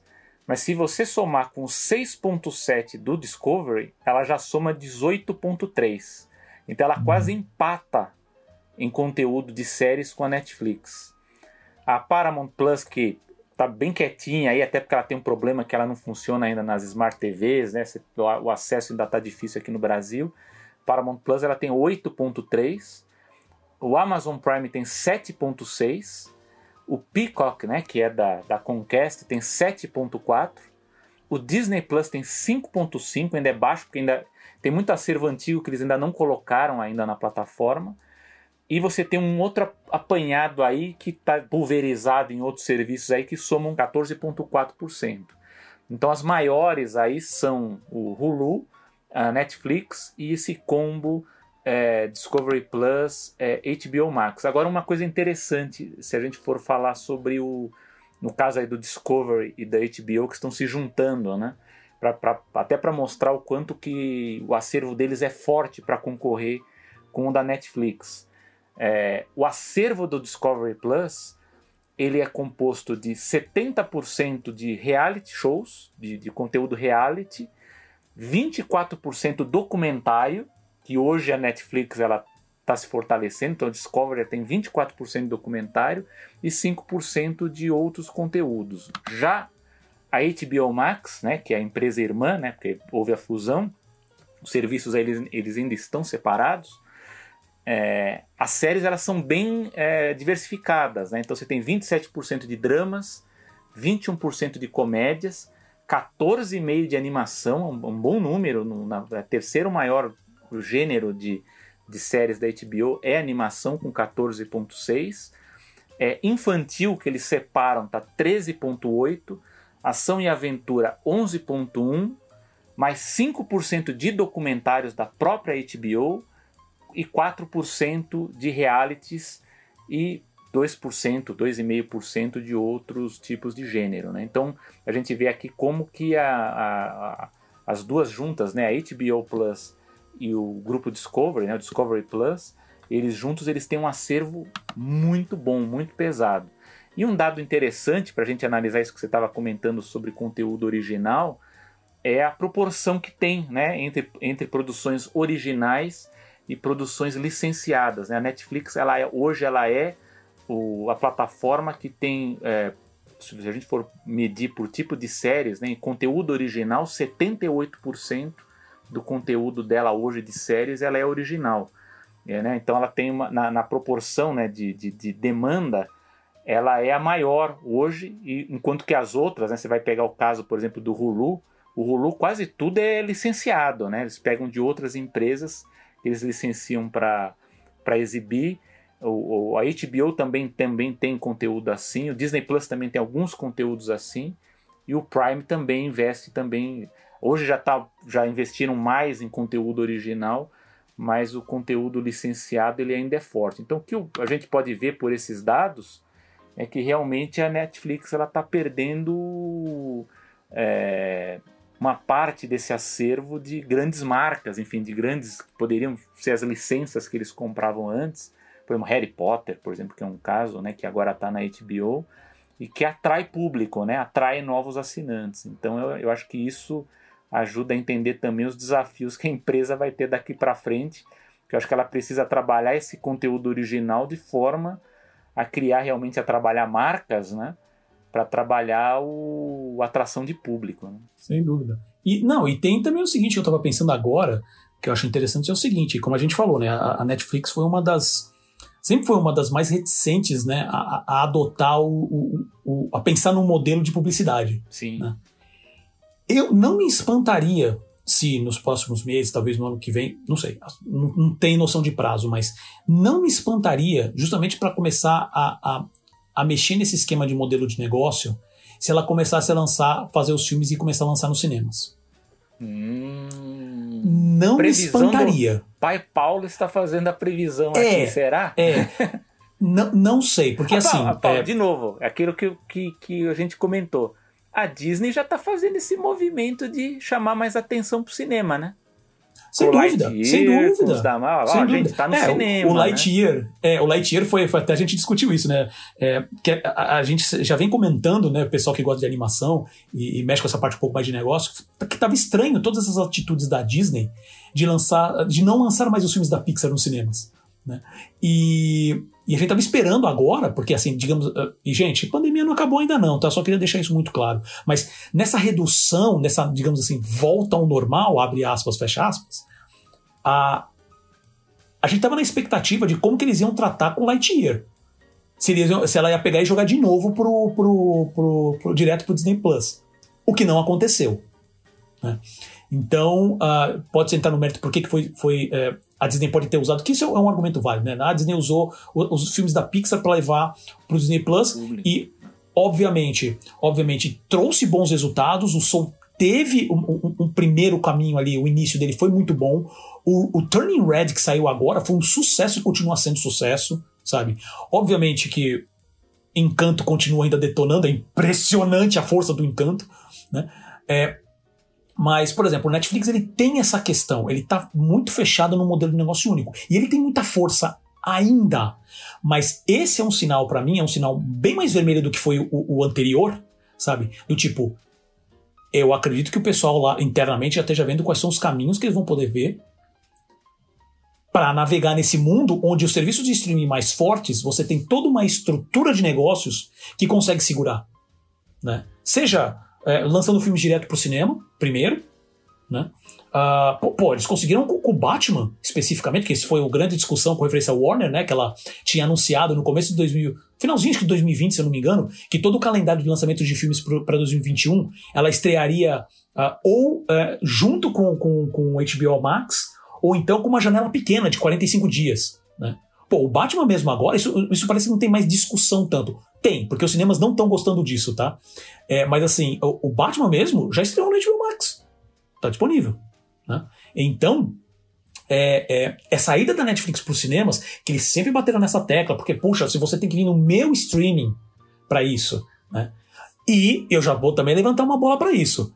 Quando eu digo da, da Netflix ir para os cinemas, eu não estou falando que ela vai talvez necessariamente entrar em contato com os cinemas, ela pode comprar cinemas. Quando eu digo comprar, é já entrar, por exemplo, ah, a Netflix comprou, sei lá, 20% do, da a, a, AMC, por exemplo. Ou da Cinemark. Pode acontecer, ah, gente. Paulo, Paulo, isso não vou, é impossível. não tem mais lei nos é. Estados Unidos que impeça isso mais. Sim, mas agora eu vou, para fechar minha análise, eu vou jogar uma pergunta no ar, vamos ver se você segue a minha lógica. Vamos Sabe lá. por que, que eu acho também que os estúdios estão de olho nos cinemas? Porque o cinema, ele na parte, essa parte de sucesso, de, de, de alcance de público, ele é facilmente mensurável. Você pode ir para a porta do cinema e ver se o cinema lotou ou não. Você tem toda aquela documentação que, que, que mede, né, que você tem aferição de, de público, de cinema, tal, que o streaming não tem. Você só tem o dado da própria empresa. E é um dado que não afere se aquela, aquelas produções elas estão bem ou não, porque é um dado geral de assinantes.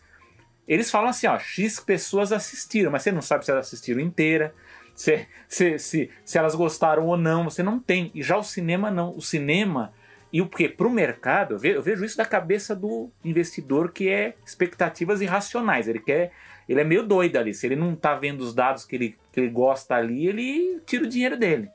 O cinema, você consegue fazer conexões com os outros negócios. Você fala, bom, se esse filme de animação, se o Batman lotou o cinema, é bastante provável que os produtos desse filme rendam mais. Então você consegue criar esse fluxo de lógica com os outros negócios que eu acho que o streaming eles estão tendo muita dificuldade para estabelecer uma mensuração de sucesso. Por isso que logo que a Netflix anunciou uh, essa queda de 200 mil, lá no, foi no final do dia, né, no fechamento do, do mercado, Logo em seguida, a Disney, que já está vendo nos últimos meses de uma queda de 30%, caiu mais 5%. Então pode ser, inclusive, que a empresa ela esteja bem financeiramente, mas com esses números que ficam patinando aí, caem um pouco, sobe tá, e você não sabe direito para onde que vai esse serviço, você cria um pânico no mercado. Então eu acho que esse retorno ao cinema pode ser, tem a ver com isso de tentar restabelecer um pouco da confiança, né? Dizer, ó, sim, isso aqui faz sucesso, isso aqui está atraindo público que o streaming ele está tendo mais dificuldade de, de apresentar, né? São, são dados complicados. A gente já discutiu aqui, né? Que não adianta você falar assim, ah, tal filme é o mais visto, é o mais sucesso. Ah, por quem? Quem que falou? Ah, a própria empresa, né? Então aí fica, fica difícil, né, para acreditar nessas coisas. A gente acredita muito pelo, pela repercussão, né? A gente vê nas redes muitas pessoas comentando, aí a gente começa, bom, isso aí realmente está popular porque a gente está vendo na nossa bolha muita gente comentar, né? Mas é uma coisa complicada, né, do ponto de vista da, da mensuração. É, como você falou, assim, realmente é, ele ajuda na aferição, né, ter, ter, ter detalhes claros do, do, do de quantas pessoas realmente foram lá, mas o principal para mim não é isso, o principal é se aquele filme, aquele, aquela, aquela marca, sei lá, mas eu vou falar filme porque aí você pode ser tanto filme que não é necessariamente uma franquia, né? Pode ser um filme, um drama, qualquer coisa do gênero. Você consegue medir, na sociedade que a gente tem hoje, principalmente das grandes cidades e tal, o que que fez o cara sair de casa, pagar uma, uma, grana para estacionamento, comida, família, tudo mais, para ir no cinema, em vez de ir em casa, que você pode estar tá ligando, você pode literalmente no serviço de streaming zapear. Você não, você não necessariamente. Ou você liga o é, filme você... não assiste também, você vai fazer Exato, coisa, você não. Né? Exato, exato. É, é barulho de fundo. Você não consegue medir se, se reteve as pessoas. Né? Você fala assim, ah, o cara tá colocando, por exemplo, como eu, eu Gente, isso não é novidade, acho que um monte de gente faz isso. Todo mundo tem alguma série ou algum filme que coloca para quando tá lavando louça ou quando tá trabalhando. Muitos desenhistas fazem isso, sabe? Coloca um filme na televisão ou aqui no computador mesmo, rodando. Não quer dizer que o cara tá vendo. No cinema você pelo menos garante. Assim, garante mais, eu diria. Também não é 100%. Porque o cara pode estar tá dentro do cinema é, é, falando no celular ou dormindo. Acontece né? Mas pro cara sair de casa, pro cara chegar lá, pagar o valor só para ver um filme, pagar o valor do Netflix por mês, que ele paga um filme, né? Isso mostra que realmente tem interesse. E tudo bem, a gente pode entrar no mérito da experiência do cinema, ou as próprias coisas com referência ao IMAX, né? Que é um, que é um exemplo que eu acho que é, o IMAX é uma, uma, algo muito mais válido a longo prazo do que o, o, o VR, né? O, o, realidade virtual. O realidade virtual, né? O óculos 3D. Né? Se bem que logo, logo também já está saindo, tá, tá, saindo outras ações com referência a isso, não vou entrar nesse mérito agora, porque senão a discussão não acaba nunca. Mas o cinema também ajuda a medir isso. Né? E nessa retomada que a gente está, uh, ele vai ajudar, e é, é, como você falou assim, ele é uma aposta muito mais alta. Você tem que investir pra caramba para lançar no cinema. No streaming você a princípio não precisaria investir tanto em divulgação. E a gente, tá, e a gente passou agora o último segmento todo falando que assim, a Netflix precisa melhorar a divulgação dela. Porque ela entrou num modelo que é assim: olha, tá aqui 400 milhões de coisas ao mesmo tempo. Como se isso só necessariamente fosse segurar a pessoa. Enquanto só tinha ela, claro. Agora que tem um monte, e, e, e, os títulos famosos que fizeram ela, né, que fizeram também muita coisa, por exemplo, o pessoal, como eu já fiz bastante, Friends eu, assisti, eu já assisti várias vezes na Netflix, várias vezes. Ou então deixava rodando de fundo. The Office já teve, Seinfeld, se eu não me engano, não sei se tá ainda, acho que não. Né? E óbvio que também varia muito país por país, mas, mas agora falando dos Estados Unidos especificamente, não tá mais. Tá tudo já nos seus, nos seus originais, e não é nenhum deles da Netflix. Então eles têm que ainda gastar mais em dinheiro com conteúdo próprio. E eles não estão conseguindo resolver bem essa parte. Né? Meu ponto, para finalizar mesmo, meu ponto é o seguinte: é um sinal já bem amarelo indo pro vermelho para Netflix, principalmente com a previsão de que eles vão perder ainda mais assinantes. Tem outros, outros pontos né, que saíram um pouco da, da, da vamos dizer assim, não estava nem perto da alçada deles, como a questão da Rússia, mas é bom que eles se mexam para acessar novos modelos de negócio, porque se eles ficarem só na, literalmente na produção e distribuição online, né, via streaming, é o que eu imagino, assim. E vamos ver se esse negócio dos games vai dar certo.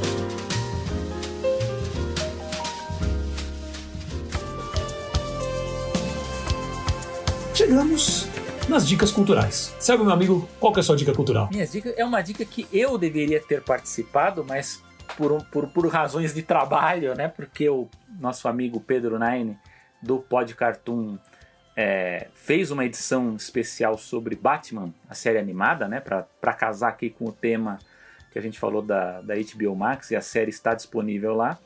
É, eu iria participar do Pod Cartoon para discutir um pouco dessa série, mas por várias razões deles e minhas a gente foi adiando, até que na data que eles podiam gravar eu estava ocupado, mas é, ele acabou escolhendo um ótimo substituto, que para mim era, é, é uma pessoa talvez a mais adequada até para comentar sobre isso, que é o Alexandre Link, que é um, que é um acadêmico, professor lá da Unisul, lá em Santa Catarina, que é um leitor voraz de Batman, né? Ele entende muito de Batman e está muito legal. Assim, uma das melhores edições que eu já vi analisando uma série. Então, fica aqui a minha dica para quem gosta de Batman, né? Especificamente da série animada. Lá conferir o Pod Cartoon, a edição número 69. Vão lá que tá muito legal. E você, Paulo? Isso mesmo, vão lá assistir o Pod Cartoon. Abraço pro pessoal lá. E porque realmente os caras também são muito bons nessas discussões. E, pô, pra falar de Batman, né? A série animada aqui, é sucesso sempre. E do meu lado, eu já comentei, né? Mas uh, minha dica seria justamente assistir o Scrat Tales da Disney, não do Disney Plus agora, que é não só porque é divertido, realmente é divertido, e ele vai para mim ficando melhor conforme vai chegando no, no, no, nos últimos episódios. São seis episódios. O episódio 5 e o episódio 6 são realmente muito bons, tá? Uh, mas também porque é, o, é a última produção da Blue Sky que foi feita lá dentro. O Buck não conta porque o Buck não foi feito. Lá, as aventuras de Buck não foi feito dentro da Blue Sky. E o Scratch Tales foi, inclusive com a direção do Chris Red, que é um dos cofundadores da, da Blue Sky. Então é. Uh, não só pela qualidade, porque eu acho que está muito, muito bom, tá? Uh, e é muito, muito bacana porque na, nessa, na entrevista né, que o Chris Ed deu, junto com os outros, com, com, o diretor de produção e com o produtor, eles falam que nos processos finais da série, depois que a, a Disney já tinha comprado, eles tiveram que. Eles tinham lá uma ferramenta própria, se eu não me engano, chamava CGI, se eu não me engano. E eles tiveram que deixar de lado para usar o renderman da Pixar. Então teve muita coisa que ser repensado, o fluxo foi Resumindo, essa, essa série é, foi uma puta pancadaria, porque eles tiveram que remodelar o personagem, tiveram que irrigar de novo, né? Que irrigar, que é o, pra quem não, não sabe, é o termo onde você cria todo um esqueleto e junta com o modelo que você criou para você poder animar, que o processo de animação é, 3D, que a gente chama, ele é, de uma certa maneira, é muito semelhante com o processo de stop motion. Tá? Com, com, óbvio, muitas ferramentas que transformam o CG numa coisa diferente do, do, do stop motion, mas em conceito é, é, muito parecido. Porque assim, é o último, o último do, a última produção de um estúdio que tinha tudo para dar certo, mas que coisas que não tinham nada a ver com eles acabou jogando uh, tudo por água abaixo. Né? Infelizmente. Pelo menos, pelo menos, foi uma notícia boa nos últimos dias, que o, o, o, o, longa Nimona, que tava, é, rolou um grande bafafá na época, porque ele tava com 70% mais ou menos dele pronto, e a Disney simplesmente descartou, falou assim, não, não vamos fazer mais nada. A equipe criativa. O filme vai, vai ser produzido, ele vai para Netflix. Tá? Vai ser produzido até pela. pela acho que é, é a Anapurna ou a A24, agora eu não lembro. Não lembro agora. Tá, mas é uma das duas. Tá? E, e a equipe criativa que estava trabalhando, estava produzindo o, o, o Nimona também está indo. Então isso é muito bom. Isso é muito legal que o filme vai poder sair. Sabe? Então isso é, isso é muito bacana, isso é uma das notícias boas depois de tudo isso. Então, assistam Scrap Tales, realmente é bom. E vamos ver se realmente vai, vai, ser a última. Ah, bom, é a última produção da Blue Sky como a gente conhece, então tem isso. Né? E também, se você é, não viu isso ainda, procure no, no, no, YouTube. Eu vou colocar o link na descrição desse episódio também, que é o, o, o pessoal da equipe da Blue Sky fez um curta. Um, curta não, deve ser alguns segundos de animação, do, é um como se fosse realmente curta. o fim. É o micro curta, que é basicamente o Scratch finalmente comendo a nós como se fosse uma das últimas coisas que o pessoal de lá dentro animou. Que é uma coisa não oficial, e eles lançaram agora, uh, uh, depois dessa. Uh, depois, por causa do lançamento do Scratch Tales, né? Tudo mais, eles lançaram, divulgaram na web, tá lá, disponível. Então é, é fácil de achar, mas eu vou publicar o link, eu acho bem legal. Mas, resumindo, Scratch Tales, muito bacana, assista no Disney Plus. E chegamos ao fim de mais uma animação. Selby, meu amigo, algum comentário final? Não, não, você já citou, ia citar da produção aí da, da Blue Sky que ia pra Netflix, né? Uma ótima notícia. Né? Com certeza. Então, agradecimentos ao Gustavo Pinheiro, sempre, edição de som e design. Uh, Bruno Fernandes, produtor de conteúdo de mídias sociais. A Ana Martini, direção e edição de vídeo. Uh, aos nossos apoiadores Renan Frade, Regina Martini e Marco Domingues. A você, caro ouvinte que nos ouve e nos prestigia a cada edição. E, claro, ao meu amigo de bancada, Selby Pegoraro. Eu sou Paulo Martini. Eu sou Selby Pegoraro. E até o próximo episódio. Até a próxima.